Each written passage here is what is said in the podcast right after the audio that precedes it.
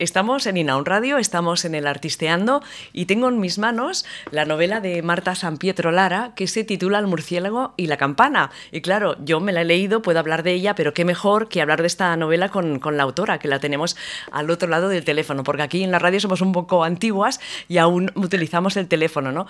Pero nosotros nos estamos viendo, ¿verdad? Por cámara, Marta. Sí, sí, mucho mejor, así podernos ver las caras. Claro, porque si no, a veces que solo con el audio no sabes cuándo acaba la una, acaba la otra y así nos vamos nos, conectamos mejor. Bueno, cuéntanos, eh, cuéntanos un, poco de, un poquito de tu vida. Tú estudiaste filología, ¿no? Sí, hice filología hispánica. Eh, bueno, también hice algo de clásicas, porque soy enamorada de, bueno, toda la literatura en general, pero también del mundo antiguo. Y bueno, me, he dedicado a la docencia, que, que también ha resultado ser una vocación, aunque yo lo veía como un camino natural mi padre también es profesor y digamos que en casa siempre lo he vivido. Pero siempre he tenido el gusanillo de la escritura, siempre, desde pequeña, y de leer. Y bueno, pues al final mm, me decidí, me tiré a la piscina y lo he disfrutado muchísimo porque hacía como 10 años o más que a mis amigos y amigas les decía, yo escribiré un libro, yo haré una novela, pero nunca podía, bueno, nunca me salía. Y esta vez sí. Eh, esta sería tu primera novela larga, pero antes eh, publicaste un, de cuentos, ¿no? Un, uno, ha sido a la ah, vez, uno. pero primero ha sido la novela. ah, sí, ah, porque estaba, estaba ojeando tu, tu página. ha sido la misma vez. Ah, ok. Vale, vale, vale. Tengo un, hermano, tengo un hermano gemelo y me gusta hacer decir que, que son libros gemelos, porque prácticamente han salido unidos, pero la novela es que ha sido a fuego lento. He tardado unos cuatro años en escribirla, pero finalmente le di el empujón final con el confinamiento primero. Sí estaba muy angustiada, mirando mucho cuando dejaba a mi nene, que tengo un nene, ¿Sí? eh, dormidito, em, me ponía a mirar el móvil, las noticias, y me angustiaba. Y, a lo tonto, a lo tonto, dedicaba media hora por las noches, o incluso más, tres cuartos de hora, y me iba a dormir, hecha un manojo de nervios y preocupadísima. Y pensé, jo Marta, ¿por qué este tiempo que, que pierdes preocupándote no, informándome, porque informándome estaría bien, pero era en exceso y en bucle.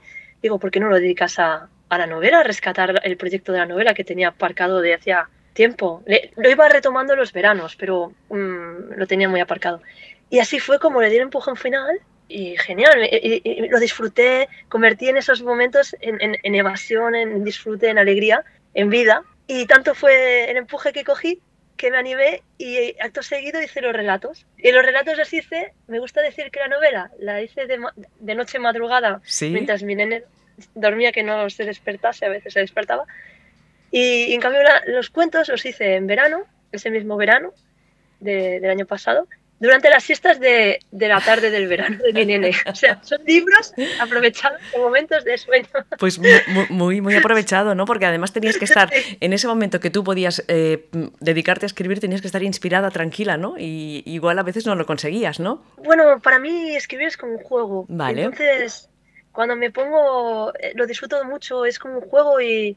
Sí, la inspiración puede llegar, pero yo, yo no me doy cuenta. Es como eso mismo, cuando era pequeña y jugaba con muñecos o me inventaba historias, cuando me pongo delante del ordenador a escribir, me ocurre lo mismo, me dejo llevar y es así, no sé. Y si estoy muy cansada o, tal, ese día ya no abro el ordenador porque sé que no tiene que ser un esfuerzo, un sacrificio, tiene que ser un disfrute. Y, al menos para mí es así. Qué bien, qué bien, porque a veces he hablado con otras escritoras que sufren cuando escriben, ¿no? Que es como a veces también es terapéutico, ¿eh? cuando hay algo que, que me preocupa, me angustia, lo que sea. A veces me pongo, pero siempre intento que sea desvinculado de mí, a una tercera persona, un personaje que le ocurra algo similar, eh, pero en otra situación, otro contexto, porque eso me ayuda a verlo desde fuera y a poderme ordenar y, ver desde fuera con unos ojos objetivos, ¿no? con otra perspectiva, para salir del conflicto, verlo desde fuera, coger distancia y, y poder vaciarme, poder entenderlo, poder reubicarme. O sea, que bueno, sí, a veces también es así, pero también lo disfruto porque es como meterme en una película Totalmente. que ya no sufro tanto, ¿no? Sufre el protagonista, pero yo lo veo, le acompaño, pero ya no lo sufro tanto, sí. ¿De dónde, de dónde sale el argumento del murciélago y la campana? La historia, ¿dónde, si la recoges de algún sitio, de algo que has vivido, de algo que te han contado? Ya, uh, o, es pues todo, o es todo inventado. Es todo inventado. Mm, lo que pasa es que hay pinceladas evidentemente de mi vida, de amistades, de películas, de, de, historias, de, sueños, de todo. Es como un cóctel, hago como un cóctel, me gusta mucho. Y a medida que escribo, porque yo no, yo no tenía un, un, guion previo ni nada, luego me enteré por amistades, por gente que hace cursos de escritura, muy dada, ¿no? Y bueno, yo también lo intuía, pero soy, soy, un poco anárquica en esto. Soy, yo no quería seguir esquemas porque eso me mataba la ilusión. Es como el jazz, a mí me gusta como improvisar. Y entonces la historia fue surgiendo, enredándose, me aparecía un personaje, digo, uy, pues ahora puedo hacer esto. Y veía que este personaje cogía vida y le apetecía viajar aquí, ir allá. Y me salía así, me salía así. y sí, ha sido un cúmulo de cosas y luego me tuve que sentar y decir, bueno, Marta, organízalo, porque tienes que darle una estructura, un orden, un... y, sí, lo modelé, ¿no? Como cuando coges plastilina y le acabas de dar la forma y todo, pero... Claro, porque yo cuando leía el libro decía, pues que hay muchas tramas, hay muchas cosas, ¿eh? ¿no? ¿Qué, cabeza para ir que todo, que todo vaya rodado, ¿no? Y que todo se vaya interconectando, ¿no? Tengo, tengo una libreta, ¿eh? Bueno, en este caso he gastado cuatro o cinco, no sé. Pero siempre tengo una libreta que le llamo vivero, donde voy apuntando como semillas de ideas, ¿no? Voy, paseando, voy al trabajo, estoy en casa, escucho la radio, o lo que sea, y ¡pumba! Tengo una idea, algo que me llama la atención, la anoto. Y yo sé que al final eso mm, lo podré conectar, o, y luego lo paso al ordenador y, y, sé que son como piezas que al final pueden encajar o no. A, lo mejor son retales que, que dejo para otro vestido, ¿no? Pero me gusta mucho ver dónde me llegan, eh, cómo conecto cosas. Cuéntanos un poco el argumento sin entrar en muchísimos detalles, porque no lo vamos a contar todo, ¿no? Si no, nuestros oyentes ya, ya sabrían de qué va la novela y lo que interesa es que se interesen por lo que estás contando y se sumerjan en, en, la historia. Sí, el, el, punto inicial de la novela, la, la, la, semilla, digamos, originaria, que antes me decías de dónde venía, y, y bueno, sí, es un popurrí. Pero en principio a mí me, hubo dos cosas, dos semillas muy importantes, de las muchas que tenía, ¿eh? y fueron las que cogieron más fuerza al principio. Una fue que hay, una, hay un encuentro, una comida entre dos chicas, que no digo cuál es, porque hay varios encuentros de... Hay mucha gastronomía. Sí, sí, sí, mucha amistad y muchos... Sí, sí, sí. sí. Y pensé, ¿cómo sería un encuentro, una cena importante en que te reencuentras con alguien que ha sido muy importante en tu vida y ha pasado tiempo? Este fue un germen, bueno, un germen, digamos en positivo, una semilla, una semilla. Y otro fue, este fue una, una, una elucubración mía, ¿eh? un experimento mío. Y el otro fue un caso real, fue que yo estaba estudiando italiano y, y de repente, eh, en la, en la, escuela de idiomas, y de repente en mi trabajo, que yo soy profesora de instituto, en mi instituto, que no tenía nada que ver con la escuela donde estudié italiano, cuando, donde estudiaba, encontré un día una libreta que me habían puesto en mi casillero escrita en italiano y en inglés, que a mí también me gusta mucho el inglés y estudio en inglés. Y siempre estoy hablando en inglés con profesoras de inglés, aunque yo doy lengua castellana, pero me encantan los idiomas, todos. Y yo dije, no, no, que esta libreta no es mía, aunque me la daban porque estaba escrita en italiano. Y dije, no, no, que no. Y, y me la pusieron tres veces, tres personas distintas pensando que era mía. Y yo, pero no es mía, ni pone de quién es, ni nada. Y yo pregunté, intenté devolvérsela al propietario y no había manera. Y al final resultó que, bueno, ojeé un poco la... Ah, mira. me, leí un poco. Y entonces, por lo que había escrito, deduje que era de un compañero mío de italiano. Y, y, me puse en contacto con esa persona y le dije, oye, ¿esto es tuyo? Digo, es que no sé, tengo, le hice una foto, se la envié y me dijo, sí, ¿cómo es que la tienes tú? Digo, no sé, ha llegado a mi trabajo. Y a partir de aquí me surgió una idea de, de un cuaderno, ¿no? un diario, que va de mano en mano y conecta gentes y personas que, que ni lo sabían y que ese diario se empeña en, llegar a esas personas. Y se lo dije a esta persona en concreto, quedamos un día para tomar un aperitivo y, dije, mira, que me ha salido una idea de aquí. Y a, partir de esto, ¿no? Porque el diario sería uno de los personajes de, de la novela, ¿no? El, el, diario, sí, sí, conecta, eh, conecta, recorre gente, experiencias, bueno, y, y sí, sí, sí, es, es algo importantísimo en esta novela. Sí, de hecho, yo tengo un eslogan de la novela, digamos así, que es historia de un verano, dos desconocidas y tres cuadernos. Exacto. Porque es el resumen, digamos, sin entrar en spoilers, ¿no? De, de la novela, ¿no? Como, como en un verano todo puede ser posible y te puede cambiar la vida. y, y, personas desconocidas que se conocen, que coinciden, o incluso alguien que ya conoces de siempre, pero que es un desconocido para ti. Puede ser una, un antiguo amor, una pareja, incluso un familiar, ¿no? Hay varios casos así en la novela. gente que crees que conoces y realmente descubres facetas o, mm, facetas que, quizás están ocultas por el dolor, por la incomunicación, por no querer hacer daño, algún secreto oculto, pero que para sanar necesita ser desvalado, ¿no? Y luego también la suerte del destino de que te hace encontrarte con gente que, te ilumina. Y, sí, sí. es, salió de aquí la novela, de estas, de estas dos cosillas. Y... Qué interesante. Bueno, y lo del murciélago es real. Cuenta, cuenta. el inicio también es real, ahora que lo pienso. Es que, claro, me voy anotando tantas cosas. Eh, la primera vez que aparece el murciélago, una de ellas, que va haciendo varias apariciones, está basada en un hecho real que es que a mí me. Bueno, no es exactamente como aparece la novela, ¿eh? porque siempre lo cambio y lo. Pero sí que es real a mí, eh, que a mí me apareció un murciélago la cabeza, la oreja o así, que se coló por mi habitación. Sí. Y, y se, se, coló, se, coló, por mi habitación y, en plena noche de verano. Y, y yo me desperté sobresaltada en, en, mi piso. Y dije, ¿pero qué, qué, es esto? Y entonces cuando lo vi en la penumbra, digo, ¡oh! ¡Un murciélago!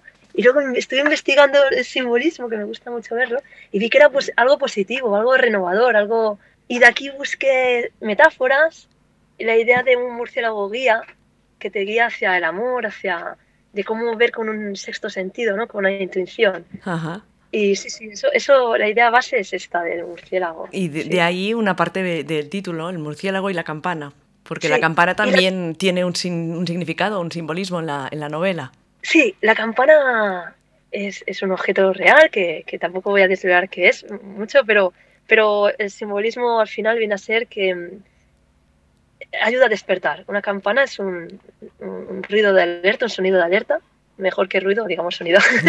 es un sonido de, alerta que, que, te hace despertar, ¿no? Y, y, hay personas en esta novela que les va muy bien despertar y, bueno, a veces dormir también, descansar, cambiar, reparar con el sueño.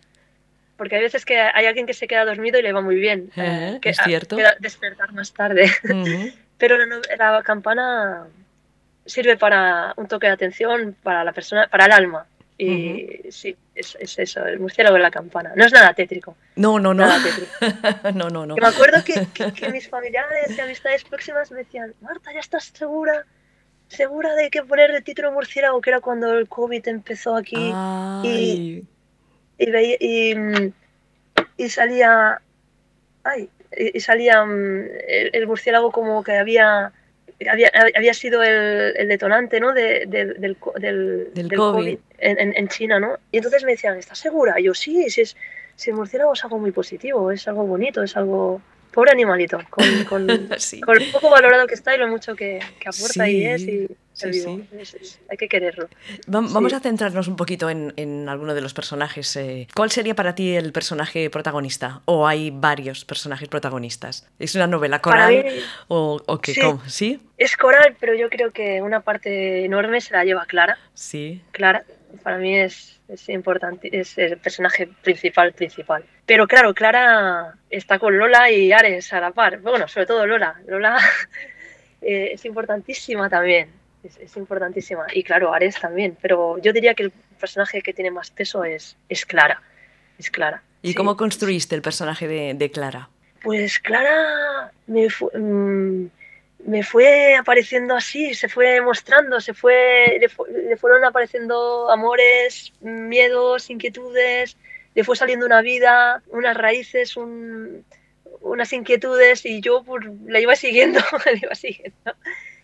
Y sí, mm, Clara es una persona que muy responsable, muy sensata, que lo tiene todo muy seguro, muy claro como su nombre, Clara. Y claro, luego tiene el contrapunto de, de Lola y de Ares, que son otras personalidades distintas, también cada una a su manera. Ares es muy dicharachera, muy más alocada, más, más de días de, vamos a vivir y no hace falta tanto. Eh, Clara es, es, más introvertida, pensarlo todo tres veces, Ares no. Pero las dos son, tienen sensibilidad, igual que Lola. Lola es, una persona cándida, es una persona. Eh, bueno, es, eh, también es la más joven, la más inexperta, sí. con un corazón de oro. Sí, sí, tal cual. y que necesita, entre comillas, curtirse, que no, sé si, es, si necesitamos curtirnos, el corazón no, mejor que lo tengamos siempre sensible y, tiernito, ¿no? Pero quiero decir que ella tiene muchas necesidades de tiritas en ese momento y, Clara le puede ayudar también mucho a ella y se pueden ayudar mutuamente. Sí, ¿no? Yo creo que los personajes, los personajes se, ayudan entre, entre ellas, se complementan y, van caminando hacia adelante, ¿no? Sí, sí, sí, sí. Ares es más gamberra, pero también muy buena persona. muy bien. y de los personajes masculinos, que también eh, hay un, dos o tres, ¿no? El, padre, el hermano y luego Churrero de Soria, que sale poquito, pero, es, importante, es importante. sí, sí, tiene Su, su, rinconcito en la novela y tanto y tanto. Claro, que lo recuperas al final de la novela. A él. Todos los personajes aparecen, tienen un porqué y, luego vuelven a aparecer, o, si aparecen tienen una función importante. No, no pasaban allí por casualidad. Pues sí, el padre Tomás, como bien dice el nombre Tomás, ¿no? El, origen bíblico de Tomás que necesita ver para creer. persona que para ver para creer. Y entonces él necesita pruebas de todo en la vida y lo tiene que ver todo con sus ojos y si no lo ve no lo cree. Es alguien que por su historia personal pues es más intransigente más rígido ha tenido que sobreponerse a cosas que le han mm, malos momentos en la vida y su manera de luchar y tirar adelante le ha hecho ponerse una coraza no pero yo no lo veo como alguien malo, intolerante, porque sí, sino simplemente es como ha vivido la situación que ha vivido, es fruto de, las circunstancias que ha vivido, pero tiene un corazoncito también bueno y, bueno, ahí, ahí, se dejará empapar por personas de su alrededor que le ayudarán a, ver las cosas de una manera más llevadera, más cómoda, más, más amorosa. Y Julio, pues es un tarambana, es un cantamañanas muy simpático. Sí, se las sabe todas, ¿no? Se las sabe todas y sí, aporta vidilla. Creo que hacen un buen... Eh, eh, por lo que me han ido comentando las lectoras y lectores de la novela, Julio aporta mucha vida a la novela y mucho juego, sí momentos muy divertidos. Y luego está el churrero, que también es muy importante, eh, no, no, desvelo mucho qué pasa, pero sí, sí, todos tienen, tienen un, un porqué y una personalidad distinta y, y todos aportan, todos aportan a la novela. Muy bien. De los personajes que, que, salen en, en, la novela, ¿estás, ¿te has enamorado de, de, alguna de ellas, de alguno de ellos, o para ti todos son igual, los quieres a todos igual? Pues una, una, persona que quiero mucho me dijo un día, ostras Marta, se nota que quieres a tus personajes, los cuidas mucho. Y es verdad, los cuido a todos mucho. Me, incluso alguno que de entrada, a lo mejor como la señora Irene, la cartera, que aparte de llevar cartas, lleva cotilleos. Mm, al principio no me caía muy bien. Mm luego les entiendo, intento siempre procurar, procuro ver por qué de esas actitudes, qué heridas tienen, qué, por lo que han pasado, y entonces las puedo comprender y, entonces ya los miro de, manera, de otra manera, de una manera muy cariñosa, y entonces, no sé, siempre los intento arropar a todos, aunque alguno tiene que hacer siempre alguna trastada, porque si no, no habría conflicto ni, y la novela pues perdería uh, su, su salsita, ¿no? Pero los cuido a todos mucho, sí. Y sobre todo eh, Lola, Lola me enternecía mucho en algunas situaciones, tenía ganas de cogerla, de arroparla, de, de mimarla a Lola. a, ver, ¿por qué tendríamos que, leerte? ¿Por qué tendríamos que leer El murciélago y la campana? Ostras, pues no me lo he planteado. Eh, buena pregunta. pues no sé, yo creo que puede ser una novela que, que puedes... Yo por lo que me guío, por lo que la gente me ha ido comentando, es una novela que es gordita, es gordita, pero... Qué valiente, qué, valiente Marta, ¿eh? Porque la gente cuando, cuando ve que hay 480 y pico páginas más el epílogo, epílogo igual se asusta un poco, ¿no? Sí, pero todo el mundo me dice que, que es muy distraída, que, que a medida que, que, son cuatro partes, que a medida que vas pasando partes te engancha más, que no decrece la, la, la intriga, al revés. Eh, me han, dicho que el prólogo es muy original, porque salgo yo hablando con la narradora, Exacto. estamos tomando chocolate con churros, que esto es real, que me, bueno, no que haya hablado con la narradora, que me desdoblo con ella, ah. pero me encanta el chocolate con churros y pensé, esto tendría que ser una reunión de trabajo, tomarte un chocolate con churros eh, para, con, tus compañeros de trabajo para tratar del proyecto del trabajo. Y dije, pues ya está, yo contrato a mi narradora, nos ponemos de acuerdo para hacer una novela. Y así me desdoblo porque soy muy pudorosa y pensé, no quiero que la gente piense cuando escriba una novela que soy yo. Eh, vale. porque, por ejemplo, cuando haces una novela de negra, nadie confunde al escritor con el asesino. Claro. o, con el policía, ¿no? Porque dices, es escritor, no es policía. Pero a mí pensaba, si hago una novela romántica o de la vida, a lo mejor dirán, mira, esta es Marta. Y dije, no, ¿cómo lo puedo solucionar?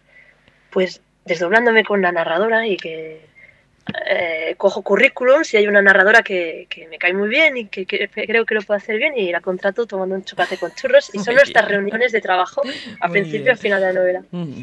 Y porque la, narradora también va saliendo eh, a notas de, página, aclaraciones, a traducciones, ¿no?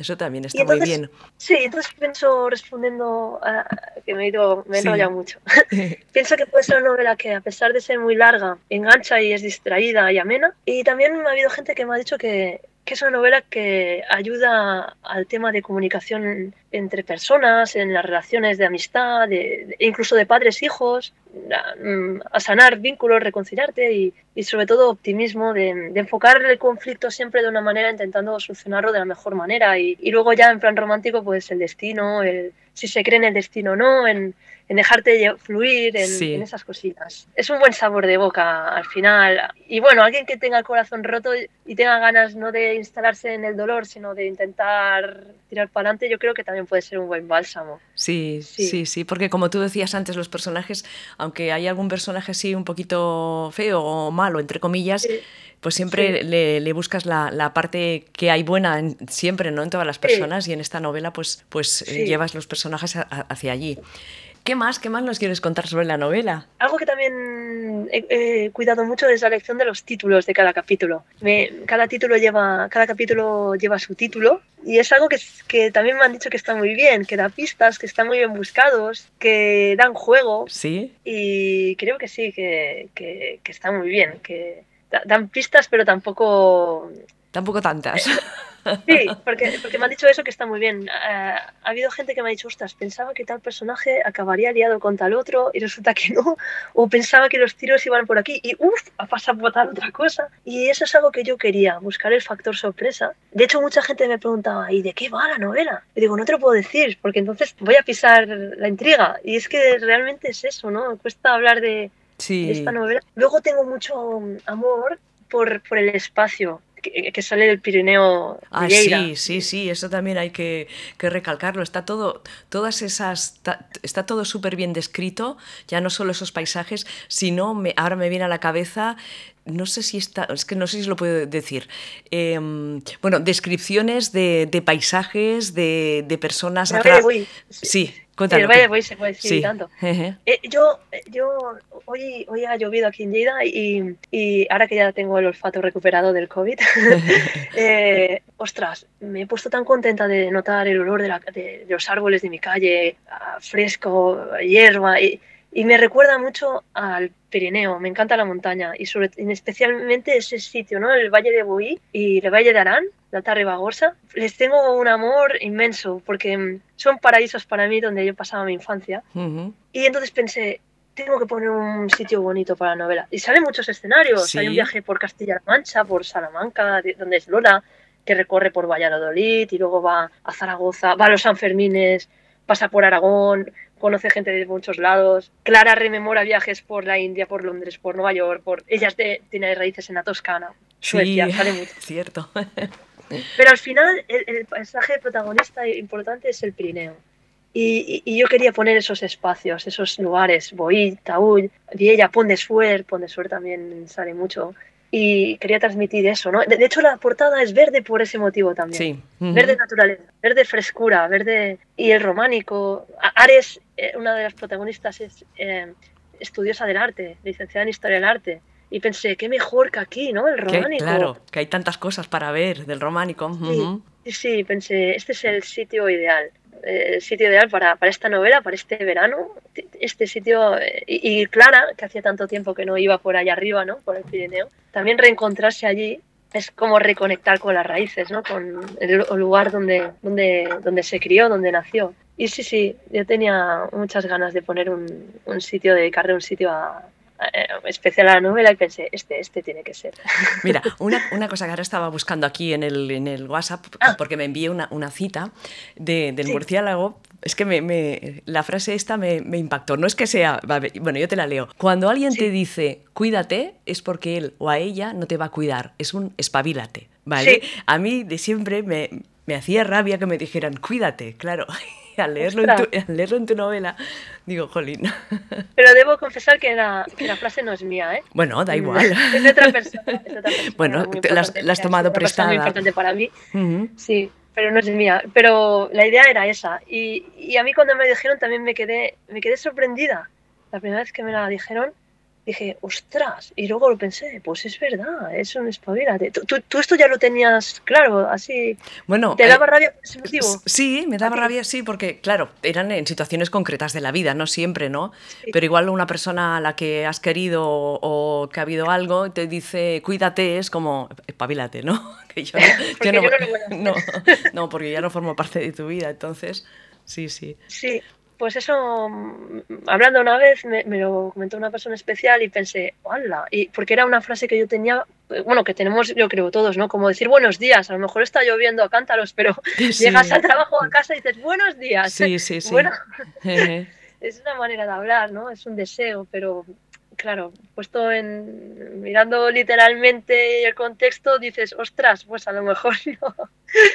Sí, sí. Es, es una frase que también me ha comentado otra amiga, ¿eh? ¿Ah, Esta, sí? que también le, también le llamó mucho la atención. Sí, esta frase. Sí, sí, sí, sí. Coincidencias, coincidencias. Y te veo contenta y satisfecha de, de la novela, ¿no? Hmm, Sí. Estoy muy contenta, sí. Muy contenta porque además ha sido a fuego lento. Ah, Va muy en paralelo a mi hijo, a Jordi, a mi hijo Jordi que tiene tres añitos, porque yo esta novela la, la empecé a escribir cuando yo deseaba ser madre y fue un camino largo y un poquito complicado. Y, y esta novela me ayudó mucho en el, en el transcurso de ella. Y, y por eso también hablo a veces de la maternidad, del punto de vista de los padres. Y, y sale Giovanna, sale Anto- Antonia, eh, Antonia, que es la, la gran amiga de Giovanna, y también son dos grandes madres que tratan de subir muy bien a, a sus hijas, ¿no? Y arroparlas. Sí, Y además ahí hay un pacto importantísimo entre ellas, tú. Sí, un pacto muy importante Mm. de, de- de cuidar a sus hijas. Y entonces, claro, yo esto lo estaba viviendo eh, de manera muy sensible, ¿no? Y luego, cuando me quedé ya por fin en, en estado mm, y ya, ya nació mi hijo, tuve que parar la novela, evidentemente, porque con el, el nene pequeñín no podía. Pero luego la retomé y también con otros ojos, ¿no? De otra manera y, y poquito a poco la he- ha ido en paralelo con mi hijo. Entonces, esta novela digo, se la tengo que dedicar a, a mi nene, se la tengo que dedicar. Y ahora estoy otra vez embarazada. Y Felicidades. que- sí, gracias. Y estoy cogiendo apuntes en un vivero, ¿no? Y creo que puede salir un- una novela de aquí, o, o relatos, no sé, pero sea como sea, novela o relatos, el próximo libro irá dedicado a esta criaturita que está en camino, a, Qué a mi hijo o hija. Sí, sí. Sí, sí. Un libro para Jordi y uno para, para mi hija. ¿Ves qué Sí, bien? sí, o hijo. Sí, sí. Y el otro, el otro que ya tengo de relatos está dedicado a mis padres. Muy sí. bien. Así no se queda nadie sin, sin dedicatoria. Así no se queda nadie. Sin dedicatoria. Marta, muchísimas gracias por acompañarnos en este rato aquí en Inau Radio en el Artisteando. Felicitarte por la novela. Yo me lo he pasado muy bien leyéndola. Y nada, que las que nos estéis escuchando, leed a Marta San, Pie- San Pietro, Murciélago y la Campana, comprad la novela que os gustará. Y sobre todo que nos dejen comentarios, ¿no? Y que si, si alguna ya la ha leído, que nos diga, ostras, me ha encantado por esto, por lo otro, ¿no? Ay, muchísimas gracias a ti y eh, ha sido un placer, Ana, estar Igualmente. hablando contigo de la novela. Igualmente. Muchísimas gracias. Muchísimas gracias. Antes de, de que nos vayamos, dime una canción para, para la novela. Si El Murciélago y la. Campana, ¿qué canción sería? Wow, a mí me encantan. A mí me encantan dos grupos. Me encanta Roxette y me encanta las Indigo Girls. Entonces, yo te podría decir que cualquiera que cojas de, de, de un grupo o de otro, seguro que le va bien, porque son. Sí, yo creo que es esa banda sonora ideal. Perfecto, pues ya la pondré así de fondo cuando vayamos terminando la entrevista. Eh, muchísimas gracias y te seguimos la pista. Gracias, gracias a ti. Un abrazo, un abrazo enorme. Chao. Gracias.